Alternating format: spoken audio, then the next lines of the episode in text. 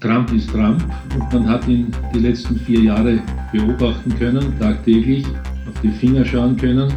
Und ich würde meinen, dass alle Kommentatoren der westlichen Welt, die ihren Verstand beisammen haben, meinen, dass es sich in der Tat nachweislich um einen ziemlich narzisstischen, lügnerischen, ungebildeten und miesen Typen handelt.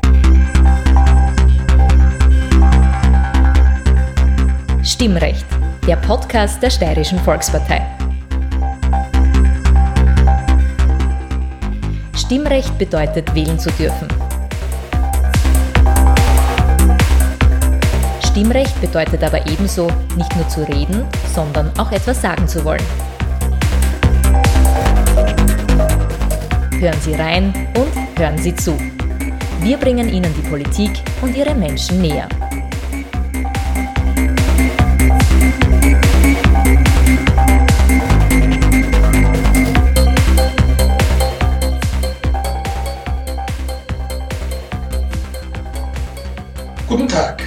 Ich bin Peter Siegmund. Der renommierte steirische Soziologe Manfred Prisching spricht in dieser Stimmrechtausgabe nicht nur über seinen engen Bezug zur Politik, sondern hält als profunder USA-Kenner auch mit seiner Meinung über Donald Trump und dessen Anhänger nicht hinterm Berg. Zum Thema Corona hinterfragt er die Verzichtsbereitschaft des Einzelnen, den Narzissmus der heutigen Gesellschaft und die mangelnde Solidarität. Darüber hinaus schätzt Prisching unser zukünftiges Leben mit Corona ein, benennt kollateralen Nutzen des Virus, umreißt die metaphorische und stoffliche Bedeutung der Maske und manifestiert seine Gegenthese zu den Aussagen von Zukunftsforscher Matthias Horks.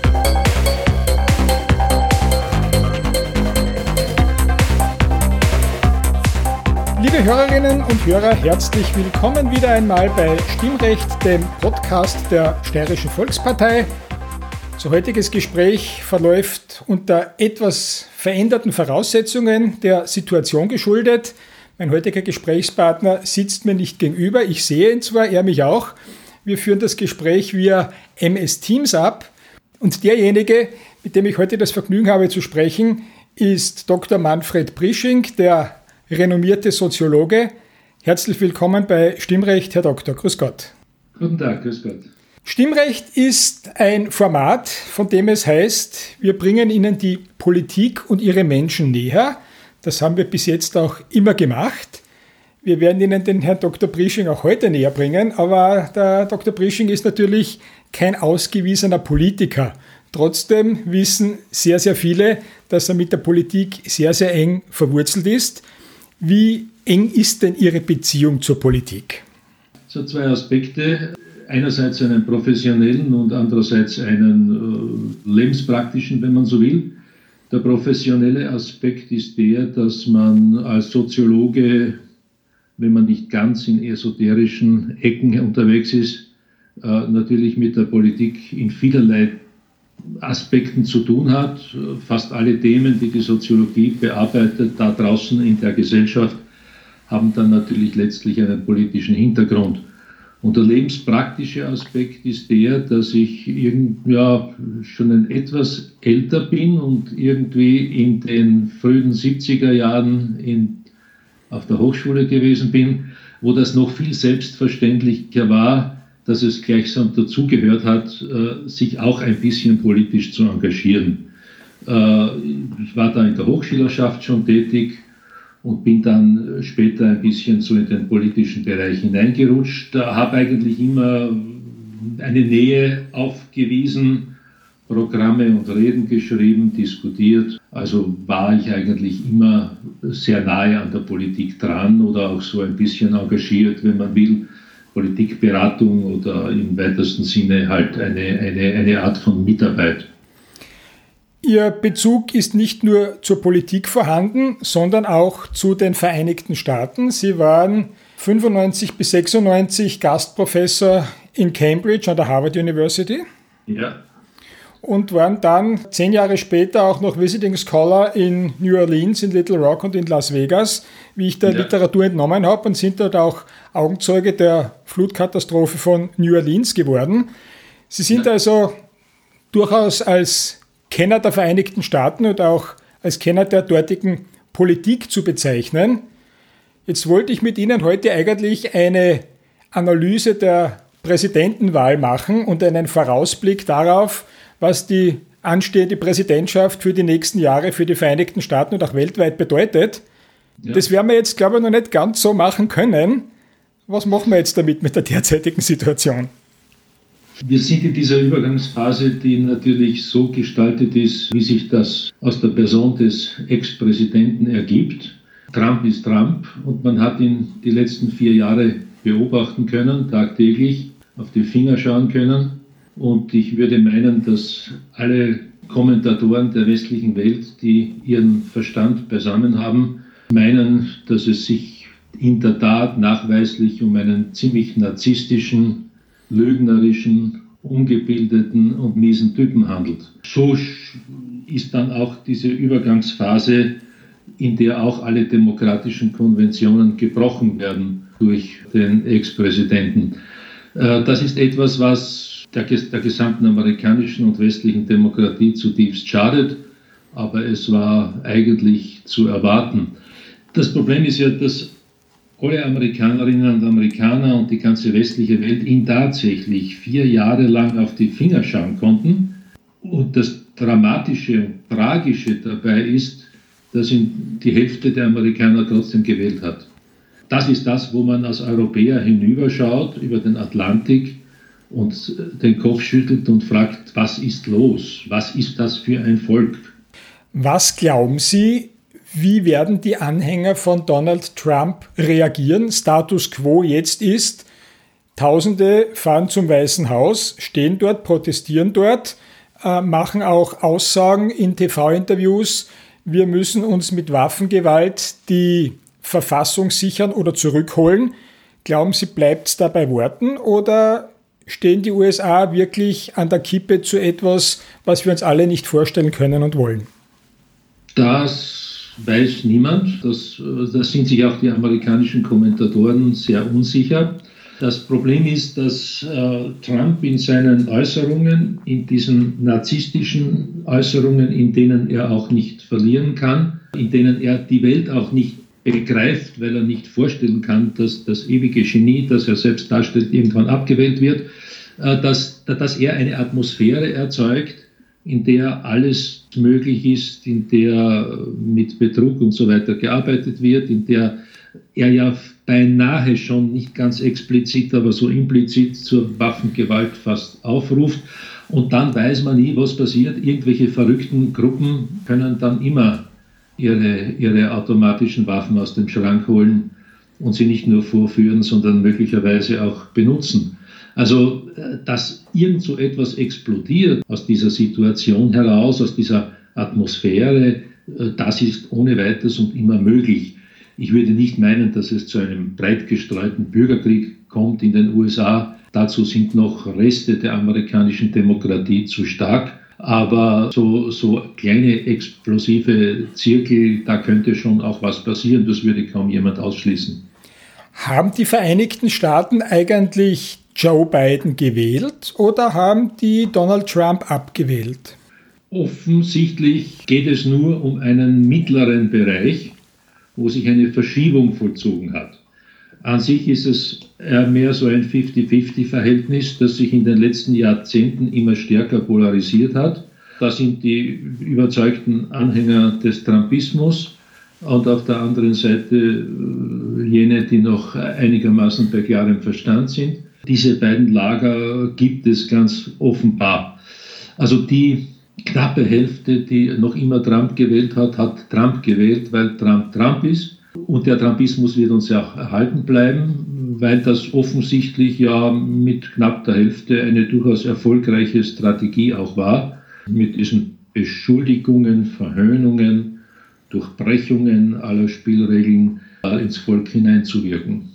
Ich habe ganz am Anfang der Wahlberichterstattung, sprich noch bevor die ersten Bundesstaaten ausgezählt waren, auf CNN einen sehr interessanten Einstieg gesehen, wo nur Exit Polls interpretiert oder dargestellt wurden. Und eine der Fragen, die gestellt wurden, war, Wie entscheidend war die Behandlung des Themas Corona? War die gut oder schlecht von der Regierung Trump? Und da hat es überraschenderweise die Aussage bzw. das Ergebnis gegeben, 49 Prozent waren der Meinung, dass es gut behandelt wurde und 51 Prozent schlecht. Das heißt, es war eine ja, völlige Pattsituation. Ja. Ist das nachvollziehbar? Bei uns hat es immer geheißen, Trump wird am Corona-Thema scheitern. Dort gibt es so viele Kranke, dort gibt es so viele Tote. Das bricht ihm das Genick. Offensichtlich hat ja. das überhaupt keine Auswirkungen gehabt. Und die Amerikaner haben das ganz anders interpretiert und aufgefasst als wir hier in Europa.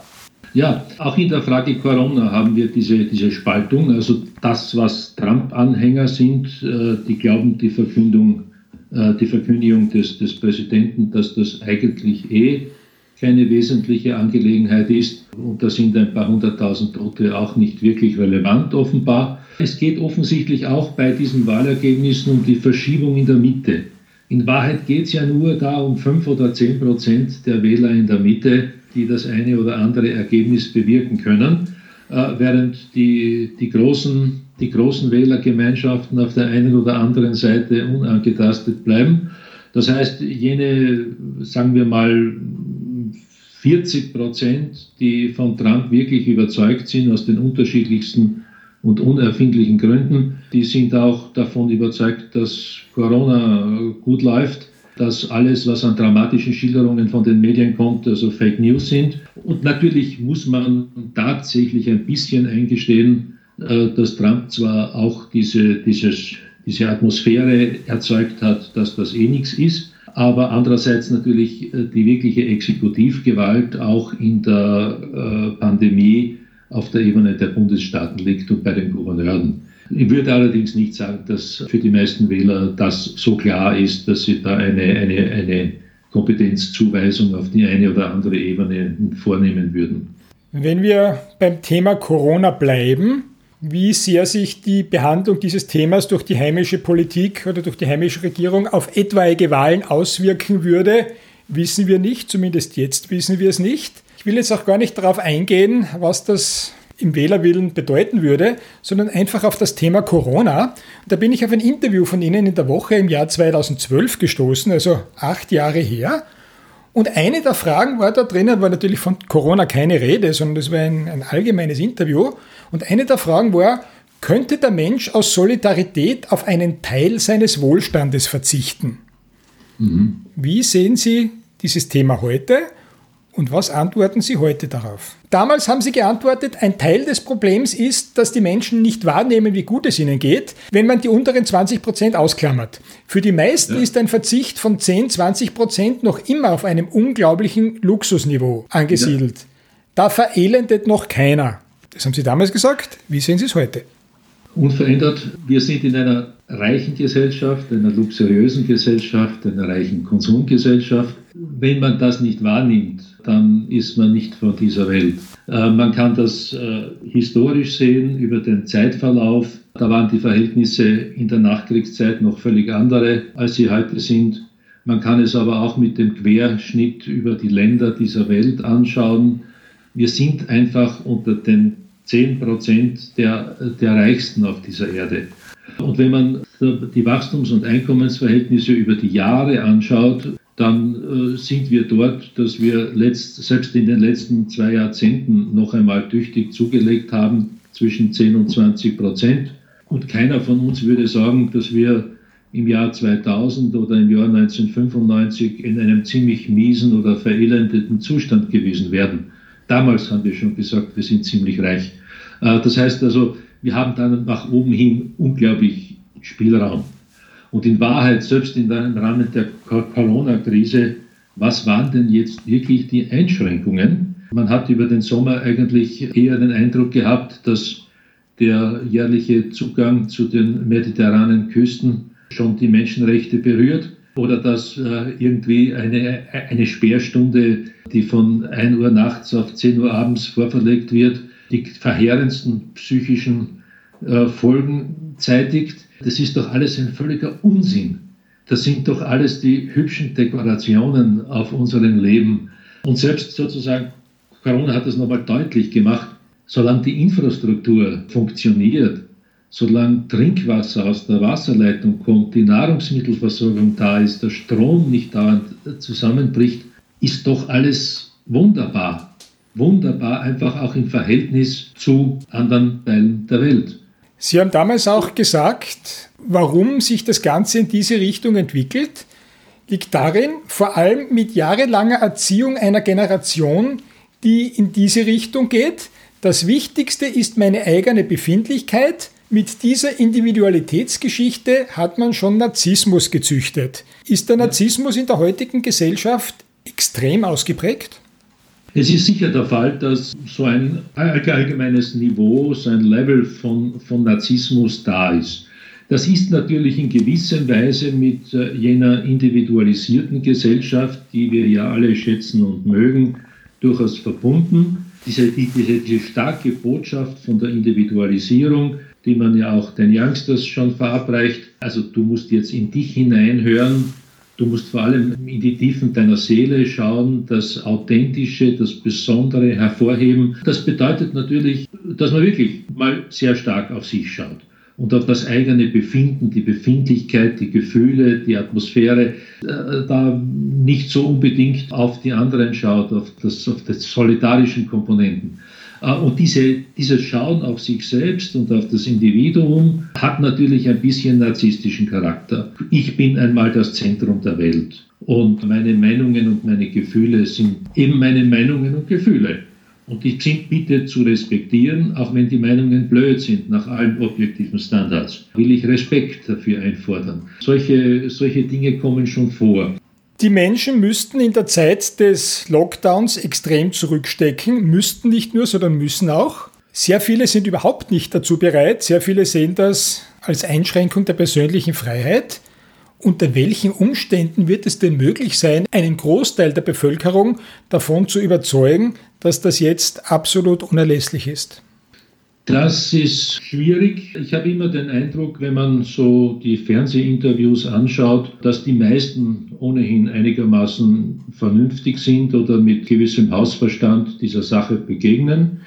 Auf der einen Seite gibt es allerdings, äh, naja, wenn man so will, auch die hiesigen Trumpisten, also wirkliche Hardcore-Leute, die sowohl die Existenz des Virus als auch die Notwendigkeit von Maßnahmen leugnen. Wenn man so gewissen vorsichtigen Umfragen trauen will, dann ist es etwa ein Viertel der Bevölkerung, die einfach asozial oder unsozial oder unsolidarisch sind und das nicht zur Kenntnis nehmen wollen. Es gibt jetzt viele Leute, die alle Maßnahmen als schlichte Repression von Seiten der Regierung empfinden. Man kann über einzelne Maßnahmen diskutieren, aber im Prinzip geht es natürlich darum, dass ich nicht eine Meinung haben kann, ob es Corona gibt. Das wissen wir so gut und so belegt, dass es das gibt, dass es dramatisch ist, dass wir in der derzeitigen Situation, wenn man sich die globalen Daten anschaut, eigentlich mitten in einer Epidemie, in Pandemie, eigentlich am Beginn einer Pandemie stehen. Das ist ja ein entscheidender Punkt. Alle warten schon immer äh, auf die nächste Woche, wo das alles vorbei sein wird. Die globalen Daten sausen hinauf, dass man äh, nur so mit den Ohren wackeln kann. Das heißt, dort sind wir. In einem Interview vom 1. August dieses Jahres in der kleinen Zeitung sprechen Sie unter anderem vom Kollateralnutzen des Virus. Wie ist das zu verstehen? Wir reden immer vom Kollateralschaden, das ist klar. Die unmittelbare Bekämpfung des Virus bedeutet, dass es alle möglichen Schäden äh, im Bereich anderer Gesundheitsversorgung, im psychischen Bereich, vor allem im wirtschaftlichen Bereich gibt und so weiter. Und das ist eine völlig gerechtfertigte Perspektive, das Ganze als System zu sehen, wo man auch die negativen Effekte in diesen anderen Bereichen anschauen muss. Es gibt aber auch, ich habe das in einem Kontext äh, benutzt, was den kollateralen Nutzen betrifft, positive Effekte des Virus. Manche, naja, eher Intellektuelle, ja, aber sogar Künstler, die sehr betroffen sind, haben sich beispielsweise in der Weise geäußert, dass sie das, äh, den ersten Lockdown beispielsweise und auch die diesen halben, halben dazwischen durchaus positiv empfunden haben. Sie haben plötzlich eine Unmenge von Terminen wegbekommen von ihrem Kalender, wo sie dann eigentlich festgestellt haben, die wären eh unnötig gewesen. Sie wären aber trotzdem hingegangen. Oder der ganze Tourismus, das war auch ein Beispiel, das ich da angebracht habe. Wir haben an so und so vielen Ecken und Enden schon die schädlichen Folgen des Massentourismus thematisiert. Spätestens seit dem vorigen Jahr ist neuerlich diskutiert worden über die zerstörerische Kraft des Massentourismus von Hallstatt bis Venedig, wo natürlich ein Tourismus dieser Art das Objekt des Tourismus praktisch vernichtet, weil da ist Venedig nicht mehr Venedig und, und Hallstatt nicht mehr Hallstatt. Und da gibt es sehr viele Orte dieser Welt, in denen die durchgejagten, knipsenden Horden das Objekt zerstören. Aber es gibt auch sowas wie Kollateralnutzen, das war die Beute. Eng mit dem Thema Corona verwoben ist natürlich das Thema Maske, Maske tragen für viele Leute mittlerweile selbstverständlich, für manche ja, ein, ein Mittel, seinen Beitrag zu leisten, für viele eine Qual. Sie haben ein Buch geschrieben, und zwar vor zehn Jahren schon, das selbst die Maske der Bluff hat natürlich grundsätzlich mit der heutigen Maske überhaupt nichts zu tun. Aber darin heißt, Kennzeichen unserer Zeit ist die Individualisierung. Jedem wird aufgetragen, seine originelle, unverwechselbare, einzigartige Identität zu entwickeln. Jeder glaubt, sein Ich kaufen zu können. Wer dabei der Maßlosigkeit verfällt, dem drohen Langeweile, Identitätszerfall und Einsamkeit. Und dann Individualität muss inszeniert werden, aber die Inszenierungen ähneln einander. Ja. Das heißt, die Maske ist ja in der Gesellschaft Ihrer Meinung nach schon immer irgendwie verwurzelt, ohne dass man sie gesehen hat, oder? Ja, das ist einerseits Maske in einem metaphorischen Sinn, andererseits sozusagen in unserem praktischen, stofflichen Sinn. Äh, Im metaphorischen Sinn ist es äh, diese Art von Selbstpräsentation einer vermeintlichen Authentizität, die darin besteht, dass man sagt, ich brauche heute das neue Modell von Nike Sportbatschen weil das drückt äh, mich am besten aus. Äh, und erst äh, wenn alle die gleichen Nike Sportbatschen an den Füßen haben, bin ich ganz individuell. Das ist diese Art von Sonderbarkeit, wo eigentlich die Individualität in die Konformität hinübergleitet, wo dann im Prinzip am Schluss alle gleich ausschauen, in wenigen, wenigen Spielvarianten und dadurch, dass sie gleich ausschauen, sich plötzlich ganz individuell fühlen. Auf der einen Seite ist tatsächlich die Maske ein Hemmnis für Kommunikation. Die Hälfte unserer Kommunikation läuft so, dass wir dem anderen ins Gesicht schauen. Und dort gibt es sehr viele Muskelgruppen mit, denen, Muskelgruppen, mit denen wir gelernt haben, umzugehen, um etwas zu signalisieren. Das Zucken eines Mundwinkels, das Zwinkern des Auges, eine, eine leichte Veränderung der Mundstellung, das alles entziffern wir. Und daraufhin läuft ein guter Teil unserer Kommunikation. Da läuft dann nur ein Teil über die Sprache, ein guter Teil läuft über das Gesicht. Ah, und jetzt ist natürlich ein großer Teil dieser Kommunikation weg. Das ist etwas, wo wirklich gewisse Kanäle der Kommunikation wegfallen. Man lächelt den anderen an, aber das Lächeln wird nicht erwidert, weil er das gar nicht sieht, weil man das natürlich unter dem, unter dem Stoff hat. Das ist die negative Komponente. Die, die positive dabei ist, äh, die Maske ist so ziemlich das harmloseste, was man überhaupt tun kann. Jeder, der sagt, ich habe psychische Probleme, wenn ich da im Supermarkt eine Viertelstunde einen Stoff vor dem Mund haben muss, der hat schon vorher psychische Probleme gehabt, ganz unabhängig von Corona.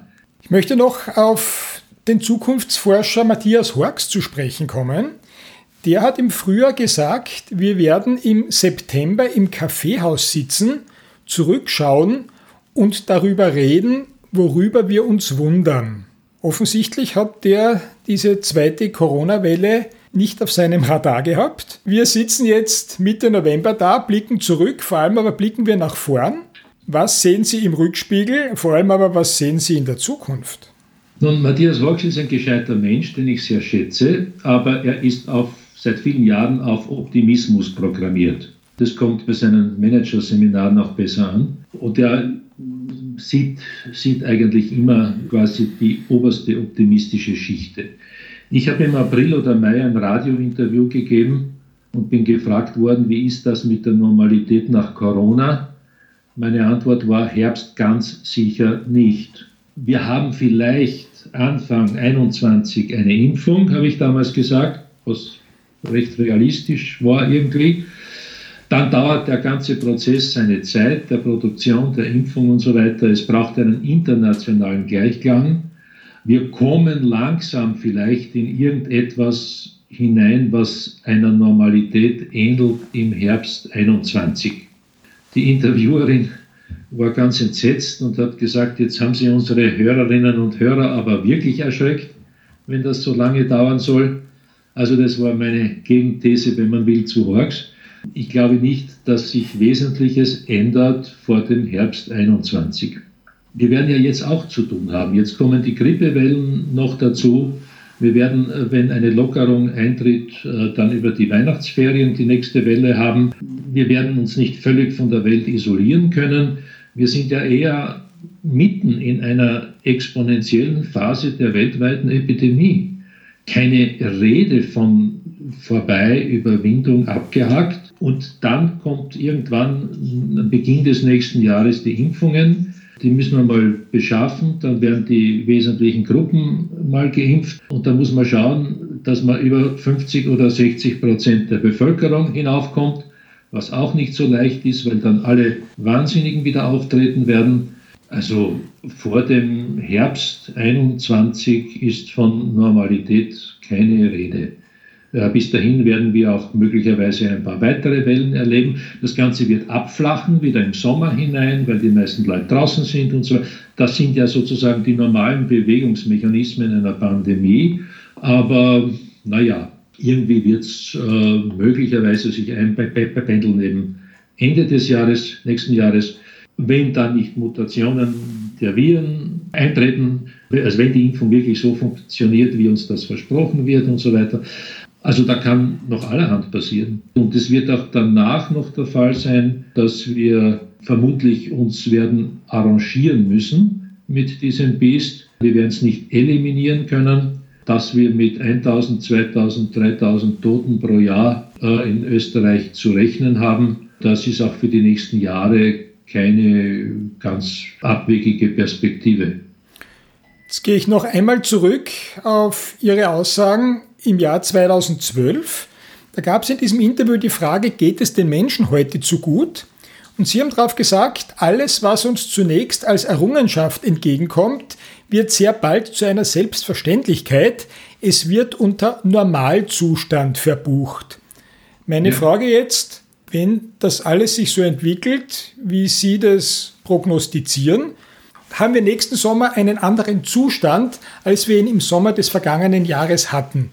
Wird das dann unser Normalzustand sein oder ist für die Menschen dann noch immer das, was sie vor Corona erlebt hatten, das, was sie eigentlich gewohnt waren und was für sie das Normale bedeuten würde? Es ist ja eine komische Angelegenheit, dass die großen Utopien plötzlich auf den Normalzustand geschrumpft sind. Irgendwann waren die Utopien immer Visionen, dass man sich etwas ganz anderes vorgestellt hat, etwas viel Besseres und Größeres und Schöneres und Solidarisches und was immer auch. Aber das waren so quasi die Orte der Ortlosigkeit. Das war immer anders als normal.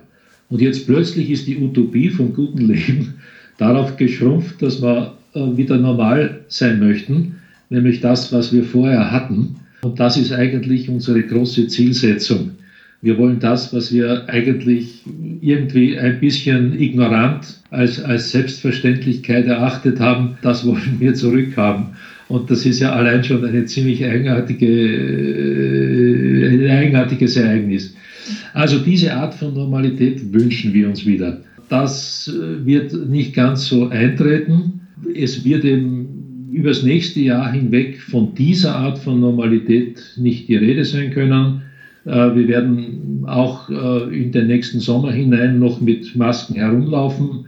Wie das mit der internationalen Mobilität sein wird, das wissen wir gar nicht. Das ist unvorhersehbar, weil immer wieder irgendwo derartige Explosionen des Virus stattfinden können.